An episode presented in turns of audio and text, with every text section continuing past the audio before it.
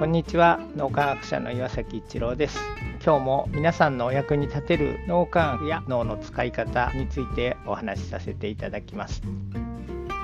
フロー状態に入ると非常に不思議なことが起こってきます。フロー状態っていうのはゾーンとも言いますけども極度の集中状態にありながらリラックスしているという不思議な状態です。この状態に入ると自分は頑張ってるとかいうそういう気持ちはないんだけどもすごく頑張れている状態。少なくともこう周りから見るとすごい大変なことを一生懸命にやってるように見えるんですけども本人的に言うとワクワクしながら大変なことももちろん感じてはいると思うんですけどもその大変さよりもワクワクしてる気持ちの方がやろうっていう気持ちの方が強くなってるっていうのがフロー状態に入っている時ですフロー状態に入るとより優れたものを作りたい手の切れる製品というような言葉もありますが触ると手が切れてしまうんじゃないかって思うくらい完璧なものが作られていくということですね。現代っていうのは非常にテクノロジーが進んできているのでテクノロジーを駆使することでより優れた製品とかものを作っていこうっていう考え方もあると思うんですが不思議なことにですねこれ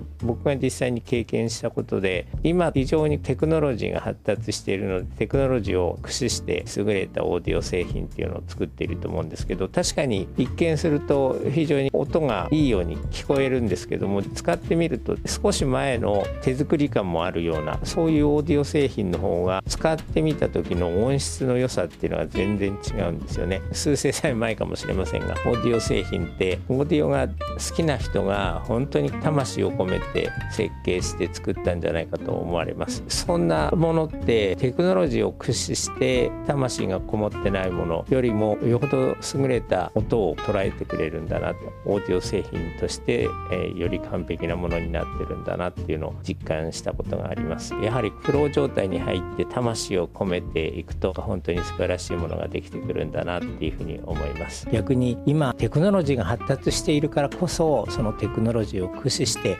魂を込めることでより素晴らしいものになるんじゃないかなより手の切れる製品というのは作られるんじゃないかなと思うのでせっかくテクノロジーが発達しているのでそれをうまく活用することでさらに魂を込められるそんな風になっていったら、えー、もっともっと素晴らしいものが世の中に出てくるんじゃないかな。そしてみんなに感動してもらえるようなそんな製品とかサービス手の切れるものっていうのが世の中に出てくるんじゃないかな。今のような時代だからこそ心とか魂大切にしたいなって改めて思いました。